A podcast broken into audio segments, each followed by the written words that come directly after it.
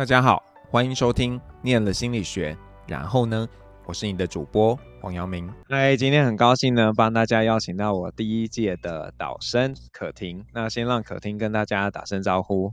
嗨，大家好，我是可婷。你知道你你有一个很荣幸的地方，你知道吗？为什么？因为我是第一个心理师吗？喂，你看我好机车哦！你是第一个被访的心理师哎。我们你你这一集应该是第二十二。很后面我知道，对，然后已经这么多集，然后再谈心念的心理心理学可以怎么样？然后我采访第一个心理师，嗯，我是我特别留给你这个位置，好，嗯，好好表现哦。那可婷要不要先跟大家讲一讲，你是什么时候开始对心理学呃有兴趣？说实话，其实我高中那时候是因为我能选择的条件不多。哦，好，成绩没有到很好，然后也没有到很烂，然后国英数嘛，英文跟数学还可以，然后我妈又不准我离离开台北北部，嗯，然后那时候想说，我到底喜欢什么？我好像没有特别喜欢的科系，好，但是我知道我好像高中一直在呃在朋友圈里面在调解是非，就我知道我有这个能力，这样，所以我觉得好好像可以来念一下关于人的人的科系这样。可恶，这种答案我们在个人申请就会直接哒哒，因为每个人都会这样说啊。对啊，但是不一样啊，就是我好了，这是比较实际的层面，就是一方面成绩没有特别的突出，也没有特别烂，就是成绩刚好可以进嘛。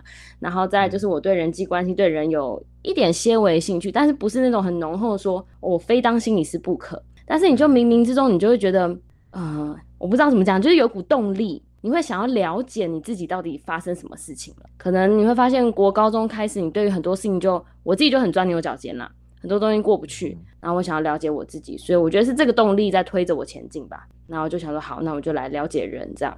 所以那什么时候觉得就是要往这个心理师这条路发展啊？呃，有照的心理师吗？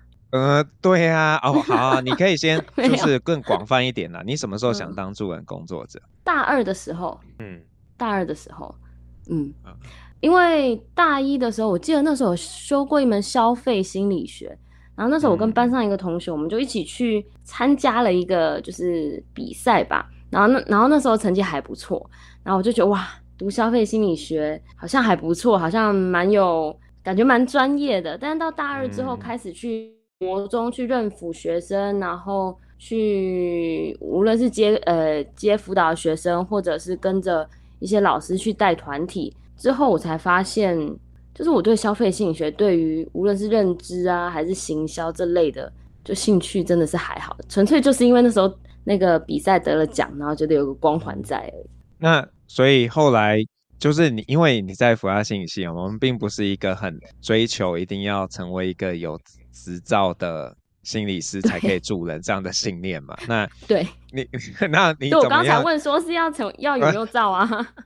对啊，可是但是你你现在其实是有有这个通过国考拿到智商心理师的执照嘛？对。那你觉得是什么样的一个机缘？还是说就就刚好啊？反正都具备条件，就考考看啊？还是说你会觉得这件事还是呃重要的？我那我当初其实。在毕业后，然后研究所嘛，我我其实上研究所那时候，我对要成为心理师这件事没有特别执着，但是我知道我想要做助人，然后那时候刚好卡在就是有没有照的这个议题，那时候正吵得很火热，嗯，对。然后我研究所读完之后，那个考照的心态是，我既然想做助人，但是这个游戏规则就是要，如果你有张入场券，你能助，就是你你能助到的人会更多，嗯，那我觉得好，那我就嗯买张入场券。然后我真的在里面要怎么做，就是看我的初衷，或是看我一直以来坚持的东西。哎、欸，其实你你应该也要分享，就是你当时那个研究所其实有两个选择嘛？对，对我有两个选择。嗯，我那时候、嗯、因为人家都说辅大硕班是不会有应届的嘛，所以我那时候嗯、呃、在准备辅大硕班的时候，我是凭着一股就是我想要写一本给我自己的礼物。然后，所以我才呃想说好试试看。然后我另外还推了那个国北教嘛。然后当初我在挣扎到底要选哪一个的时候，就是我发现我好像又被那个国立国立大学的这光光环所绑架了，嗯、就是还是有点虚荣心这样。嗯，然后我就我我我那时候其实蛮挣扎，但是我就想，如果我只能选一间，那如果我读了国北教，我其实是没有额外，我觉得啦，我没有额外的时间再来修辅大的课程，因为他们那里的课程还有一些呃实习，听说是蛮紧绷的，对，嗯、所以我觉得，那如果反过来，我在辅大上课，但是我能够在比较有点自不比较有点自主性，可以再去修国北教课，然后加上我一直以来都有打工，所以我就觉得。这样好像比较能够掌控，所以最后我是扪心自问，就是 我真的是被那个光环所 所诱惑了很久，想要证明些什么，但是我最后就还是放弃了。嗯，那你后来在在念硕士班的过程，有只有真的去国北教上课吗？有，哦，这很重要啊？有，对，我有去上，我说有去旁，就是旁听，哎，哦，我有选修，然后选修我发现，嗯、啊，这样讲好吗？就是我，我觉得我选对了，这样讲又不太好。嗯嗯，不会，就是每个人有自己的喜好嘛，所以这没你没有说他不好，只是他 跟你喜欢的不一样。嗯、对，对。那对，那所以你现在呃，就是成为，但是你其实，在成为一位心理师之前，你还有做别的事情吗？要不要跟我们谈一谈你从大学以来在在做的一些事情？我一直以来除了念心理系、大学研究所之外，我另外一条线就是一直在打工嘛。说是打工，但是其实都是跟补教业有关的。一刚开始当助理导师，就是那种大补习班要点名的那种，然后再来就家教，家教再来就到比较呃，比如说呃比较正式的英文补习班，就是要经过培训然后去上课的。对，这这一条路其实看似都只是为了要赚点零用钱。然后买点想买的东西，嗯、但其实实质上我最后真的觉得教育跟心理是分不开的，因为好像我读了心理之后，我在无论是补习班或者是家教的时候，我发现我能给的好像不只是教而已。然后很奇怪，冥冥之中来我就是来我面前的学生，包括以前的呃有我其实有家教过数学，你这样误人子弟吧？我没有没有。我我跟你讲，我在教英文之前教数学的，国中、高中，对，国中国到国中，国中，这也蛮惊人的啊！国中数学，天哪！我很喜欢数学，然后我发现，呃，我接的家教的学生都很特别，要么就是有很强烈的家庭冲突，我每次过去的时候都会上演一场战争，然后我就要在那边处理小孩子，很奇怪，真的超奇怪的，嗯，处理小孩子的情绪啊，然后处理妈妈的情绪，我就觉得好像在给我演练些什么。嗯，对，然后补习班也是啊，补习班在我的班级芝麻，我之前在芝麻街嘛，然后结交了四五年，然后不知道班上就会有特别多、特别多的状况出现，想妈妈不想上课，大哭特哭，你就安抚他，然后就是磨练。现在想来蛮有意思的啦。嗯嗯，那你你其实，在毕业之后也有一段时间自己在在做一些英文教学，对，到现在其实依然是。真的吗？那你干嘛卖教具啊？我看你在卖东西，欸、想说你不教。那是绘本，那个是绘本，哦、但是我在补习班还是有教这样。对，哦、那绘本实在体力真的是太耗体力了。我觉得我没有办法在前一天还沉浸在个案的状态里面，然后我隔天晚上就要想说我要怎么来跟小朋友玩，怎么唱唱跳跳，怎么看。我觉得我还没办法，就是这有点超乎我的负荷了。所以你现在等于说一边是当接案的心理师，然后一直还是有在补教教英文。有，那你教英文的薪水有提高吗？哎、欸，我们补习班的时薪蛮，我觉得蛮高的，毕竟我是教小学的，小学这时薪很、哦、很 OK 啦。OK，对，嗯哼，那跟心理师比呢？心理师应该还赚比较多吧？心理师没有比较多啊，呃，因为我是行动心算呢、啊。等一下，不是，时薪应该有比较多吧？我是行动心理师啊，你要把一些隐形成本算进去啊，比如说，哦、呃，通勤的成本。对啊，通勤的成本还有。如果个案没来，不一定就不一定当次都一定会有。每个人每个心理师的规则不太一样啊。那我现在还在慢慢建立我的规则中，嗯、所以、嗯、呃，对，所以不是每一次个案就突然取消，或是我就有钱，不是这样子的。嗯、对，然后加上在诊所也是要跟诊所抽成的、啊。对啊，对啊。你你有没有跟人家谈要调薪高一点？调薪？呃，有。哎。呃，你没有我就要骂你啊！就没照没照跟有照的应该有差了吧？有有有，最近接的一些案。的确就是比较往上了，对，院长有调有对，但是过往以前我已经接了有那种两三年的很久的，嗯，我就没有调了。我觉得那个关系是稳定的啊。OK，好，嗯、不是你你这样讲，你说教英文比当心理师还赚，这样谁要当心理师？不 是不是，那个是一个呃，怎么讲？那是一个跷跷板，就是你你教英文你，你你所所得的就是每就是时薪嘛。但是心理是不一样啊，你会随着你的年纪跟资历慢慢往上啊，那、嗯、不一样啊。可是教英文，你也可以后来变成自己开一个补习班啊，然后。可是我就不想，我就没有那么向往教英文一辈子啊，它不是我一辈子的热情所在啊。对，嗯，那你现在之上的对象会以儿童为主吗？还是都有？不会，全部都不会，嗯、都没有。请问，请问那个可婷心理师，你有什么样的专业吗？就是在智商里，我有哦。你会怎么样 夸？那通常不会描述嘛？你对你对，我上面描述是什么？是吗？呃，对啊。OK，我呃上面描述是成人忧郁、焦虑、悲伤治疗。我前阵子比较多在接忧郁的，然后接了几年，觉得自己好像因为有督导嘛。就觉得好像可以承受一点点了，可以接得住，可以比较接得住个案，我自己也消化的比较好。然后慢慢的，呃，个案类型就是很奇妙的，它就会开始转变。来你智商室的个案就开始转变，然后之后慢慢的是焦虑，然后嗯，不行，我接不住焦虑的，我也一直很想要给答案，嗯，但是不行啊。所以然后又焦虑的个案来了一阵子之后，哎，我觉得那个能耐好像有有被磨出来。最近让我最头痛的就是，我发现来我面前的比较多是人格、人格议题，甚至有些边缘性人格。哦，嗯，对，就有点。但你会你会觉得不安全吗？我不会不安全呐、啊，嗯，我不会不安全啊，只是我一直被挑战，一直被攻击啊。嗯，对。这样怎么承受这些事情？就是说这些，就往男朋友身上发脾气。好，这错误示范，但是毕竟是人嘛。对啊，所以在面，因为心理师通常都会面对一些比较负面的东西嘛。嗯，嗯，那正经一点讲，你会怎么样去排解这样子的一个、嗯、呃呃感受啊？我觉得智商跟督导还是必要的。嗯，就是嗯、呃，督导让我最有最有感触的就是，当我今天真的没有办法理解前面的个案，甚至觉得哦天哪，就是我其实没有那么喜欢他的时候，督导会让我多一点理解为什么他会这样攻击。然后为什么我会那么的不舒服？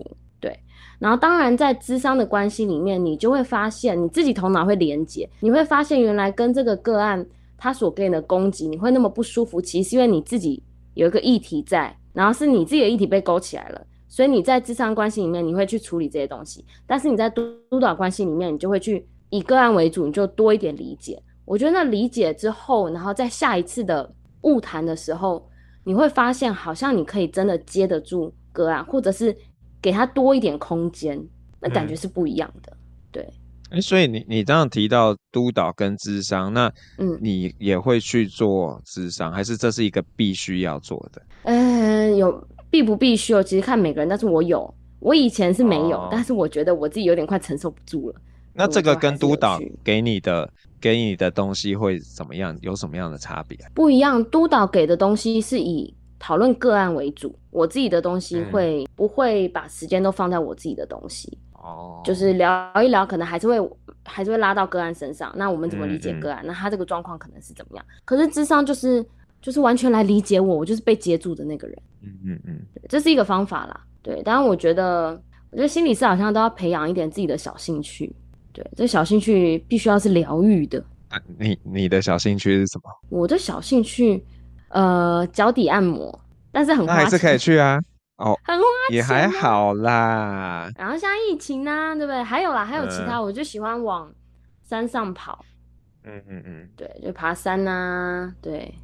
可以啊，听起来 OK 啊。嗯，那你觉得这个当心理师这一件事情，你乐在其中吗？还是你觉得？嗯，很像还少了一点什么。就我而言，我觉得你说乐，我觉得这会是这会是我一辈子的工作。但是你说那个乐在其中，应该不是那种嘻嘻哈哈很开心的，但是打从心里面会有一些，会会会有很多感受在。然后哦，我常常跟我呃，我常常跟我朋友，或者是因为我我家人常常会觉得我怎么那么悲观啊？我说你们都错了，你们都不了解我。我说我的乐观是建筑在悲观之上。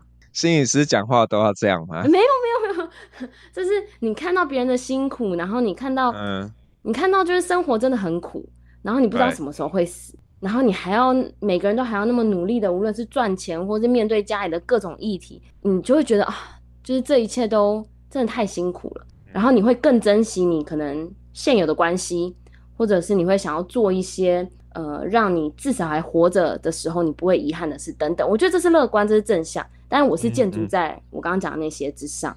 嗯，那因为你做的工作是直接跟心理学有关的嘛，所以我要直接问你，嗯、那你觉得在你求学的这段过程中，什么课对你现在最有帮助？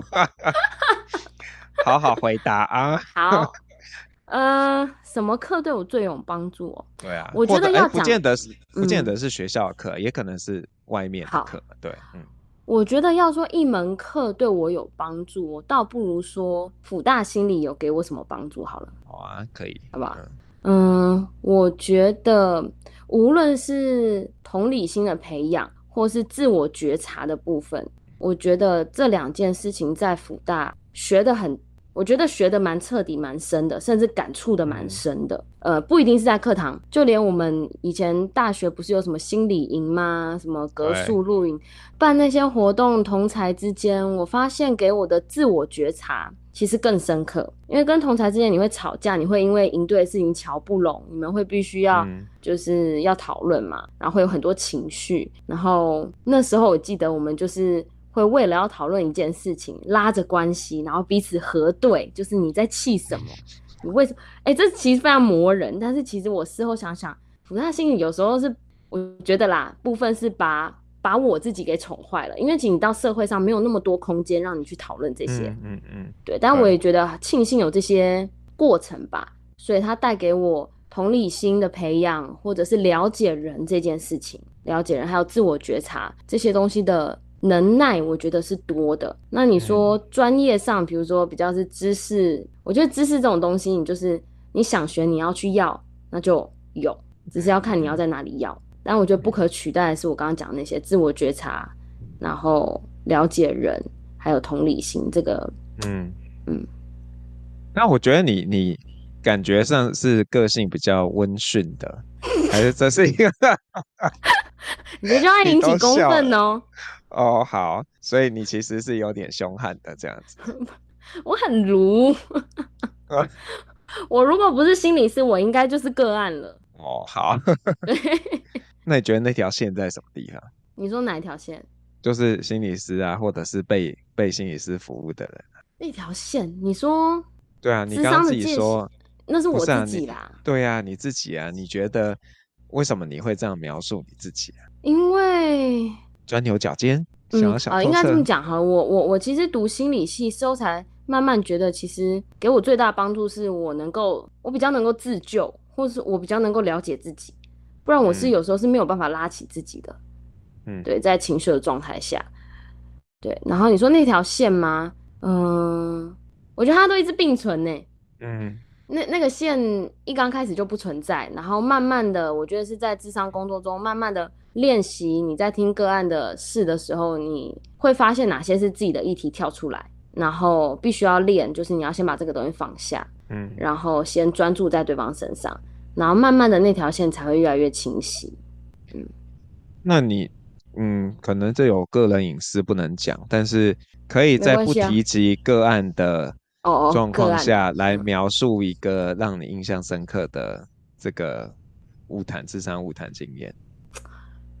嗯，好，那我我融合一下，我我大概同就融合一下。嗯。我那时候一直以来都是接比较多忧郁的，然后突然有一次，就是有一个个案来到我面前，非常焦虑。那个焦虑是他不断的想要跟你要答案，他对自己的理解跟自己的状态，他不是那种沉默、想哭或者是很悲伤，不是，他的状态是有种他说不出话。然后要讲自己的事的时候说不出话，然后但是他却会问很多问题，我该怎么办？我该怎么办？然后还有一些很具体的问题。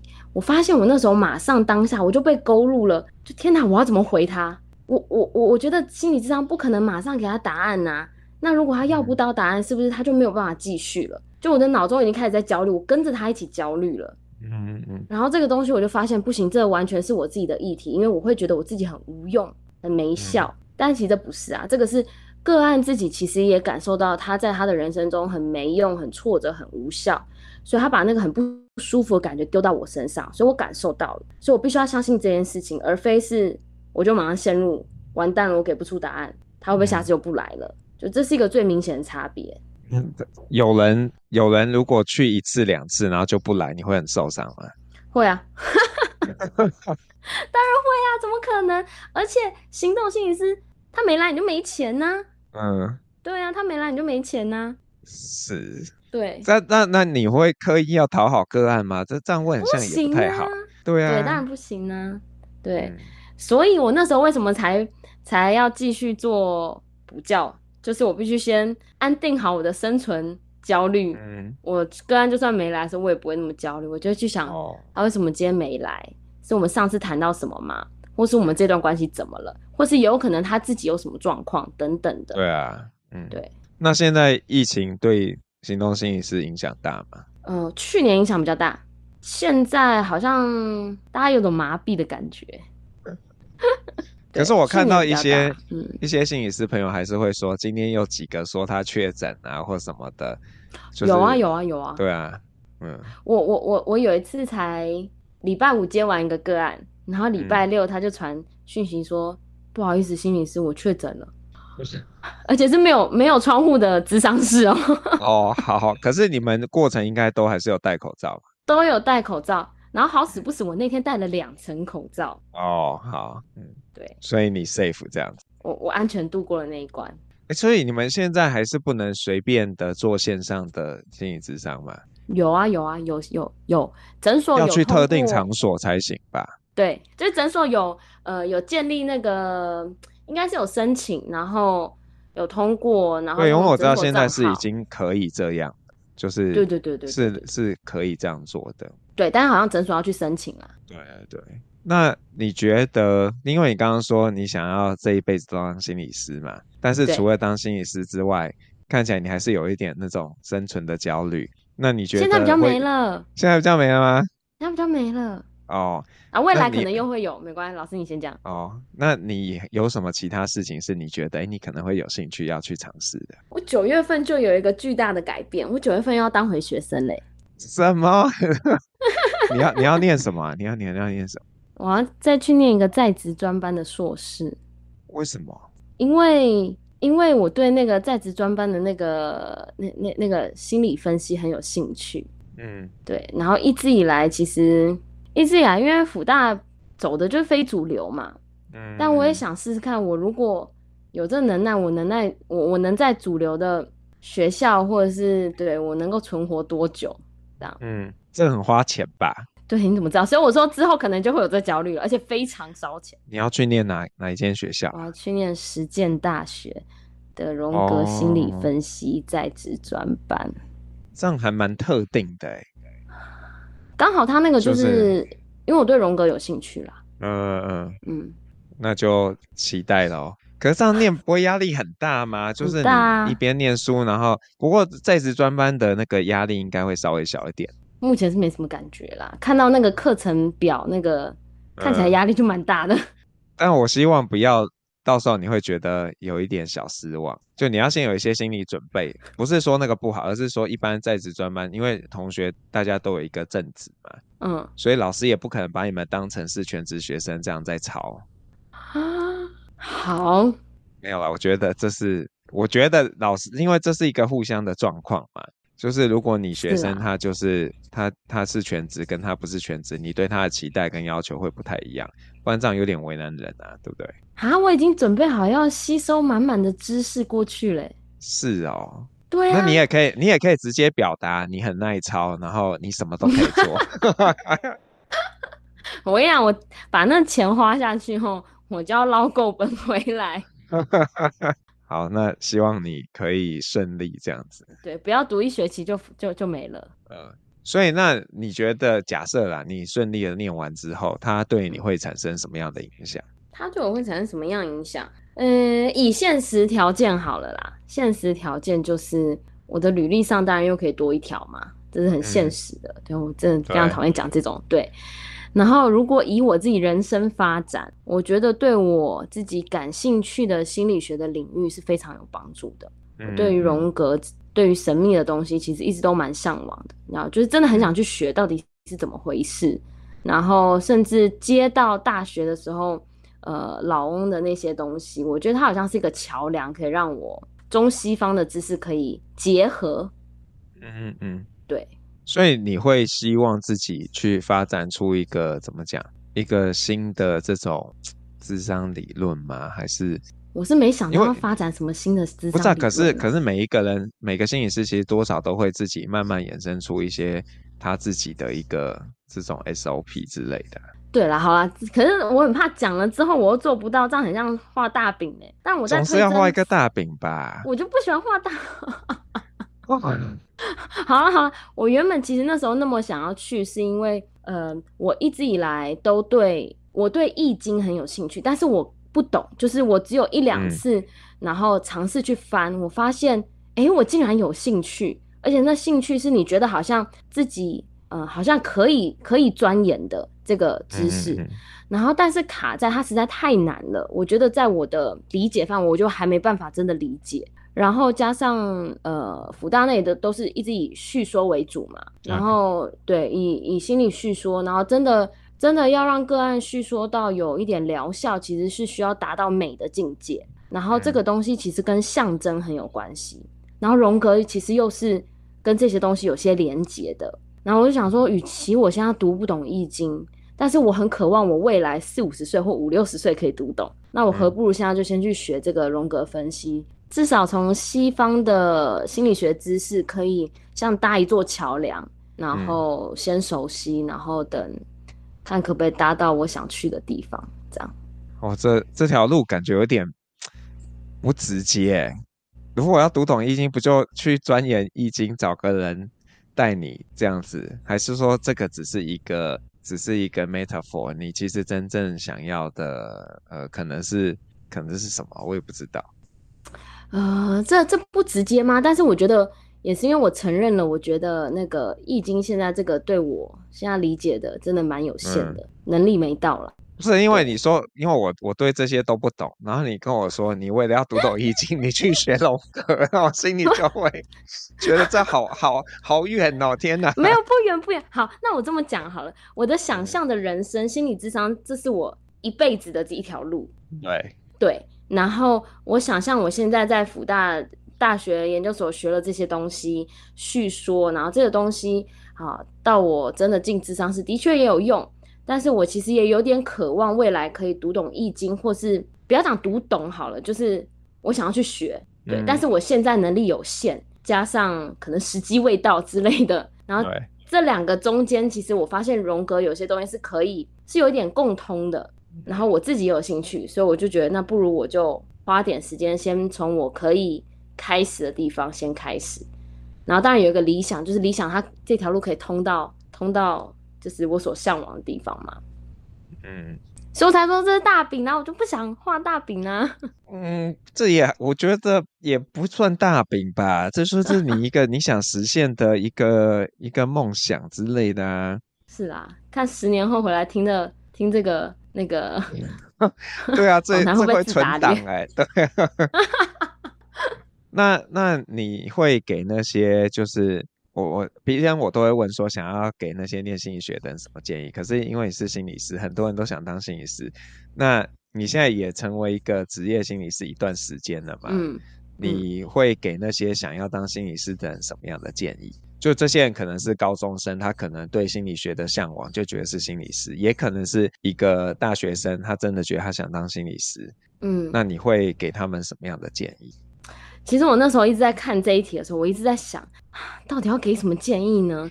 因为其实心理师也不止一种样貌啊，有些有些没有那么真诚、自我觉察的，还是可以在，还是有啊。我没有点，我没有指明问我，嗯，这样很危险吗？是是是，也没有。哎，那当然这样子问哈，比较务实一点。有人觉得心理师饱和了。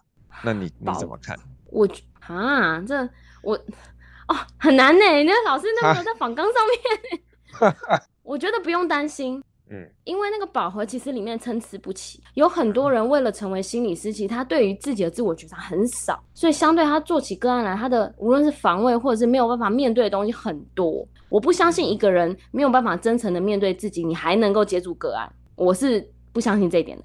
所以给什么建议吗？先不用担心饱和这件事情，就是有种到了一个顶端，然后一瞬间那种不真诚或者是只是为了要赚钱那些，全部都会被踢掉。那很真实啊，然后留下来就其实就是人跟人最真实的互动啊，所以我觉得如果真的要当心理师的话，呃，如果你立志想要是真心诚意的想要当心理师，而非是各种光环或者是各种想象很好赚之类的，我觉得就一个建议，就是你需要有面对自己的这个想法，就你知道这件事终究都要做，但是我没有说要有勇气哦，你可以逃避，你可以觉得很难受，你可以。嗯嗯，不用马上就很了解自己，或是开始呃去厘清自己的议题，但是你要有这个准备，你终究都要面对。当个案来的时候，你接不住的时候，一定有些东西是要往自己身上找。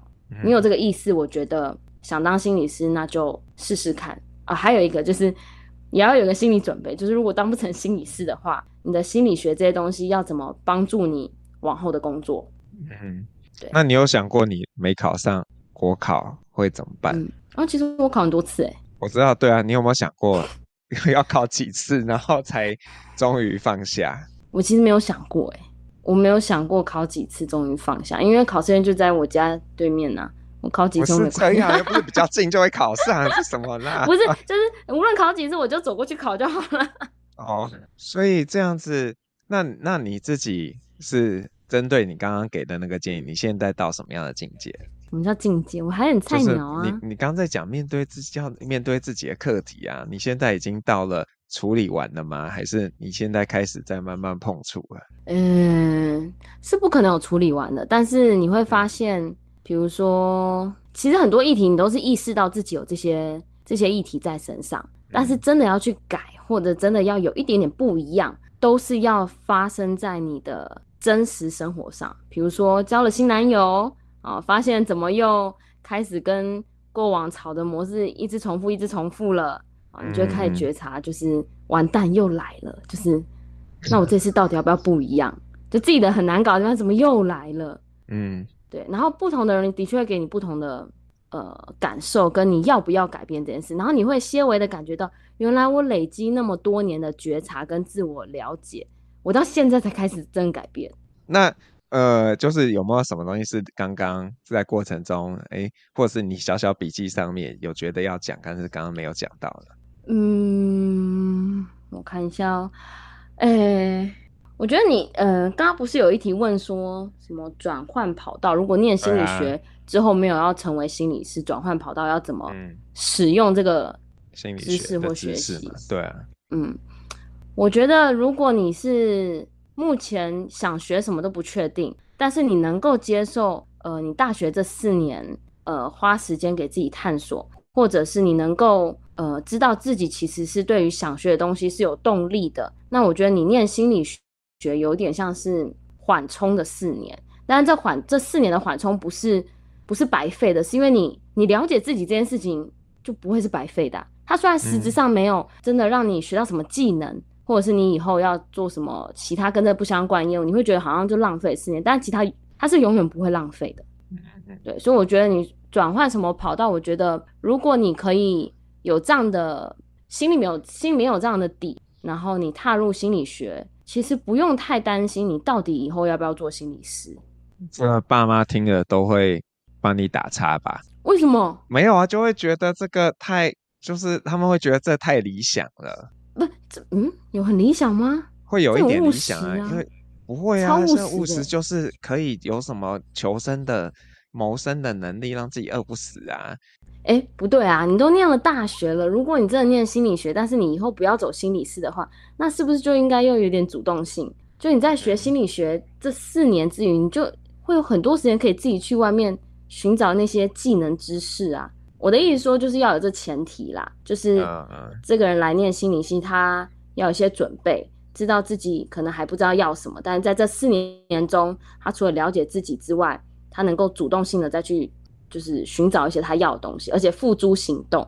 我觉得这样就不用担心你这到底四年念完心理学，但你不做心理师是不是浪费？我觉得不会是浪费。嗯。好，谢谢谢谢可婷。那如果你是 KKBOX 的用户呢，就会听到可婷帮你点的一首歌，那就要请可婷跟我们介绍一下你要点什么歌，然后为什么？我要点郑兴的《眼泪博物馆》。我看了一下歌词，好，蛮哀伤的。不哀伤，你看你们都觉得我我不那不哀伤，我必须要讲这首歌是在我每次接完案的时候，无论是开车或骑车，就是只要是郑兴的歌。我都会一直重复播放，因为他的，我觉得他的声音很疗愈啦。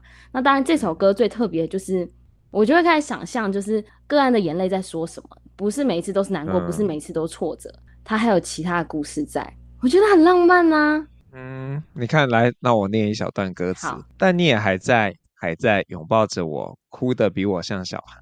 岁月是瞬间变成一栋博物馆，一颗颗眼泪不停打转。嗯、你不觉得很美吗？可能是吧。好吧，我我没有听过，我会愿意听一下这首歌，这样子。越听越好听，而且重点就是每个人的眼泪，你就在年轻的时候哭过，出生的时候就是哭了，然后长大的时候也哭过，年轻的时候也疯狂也哭过，然后到中年的时候，到老年的时候，你也都会哭过。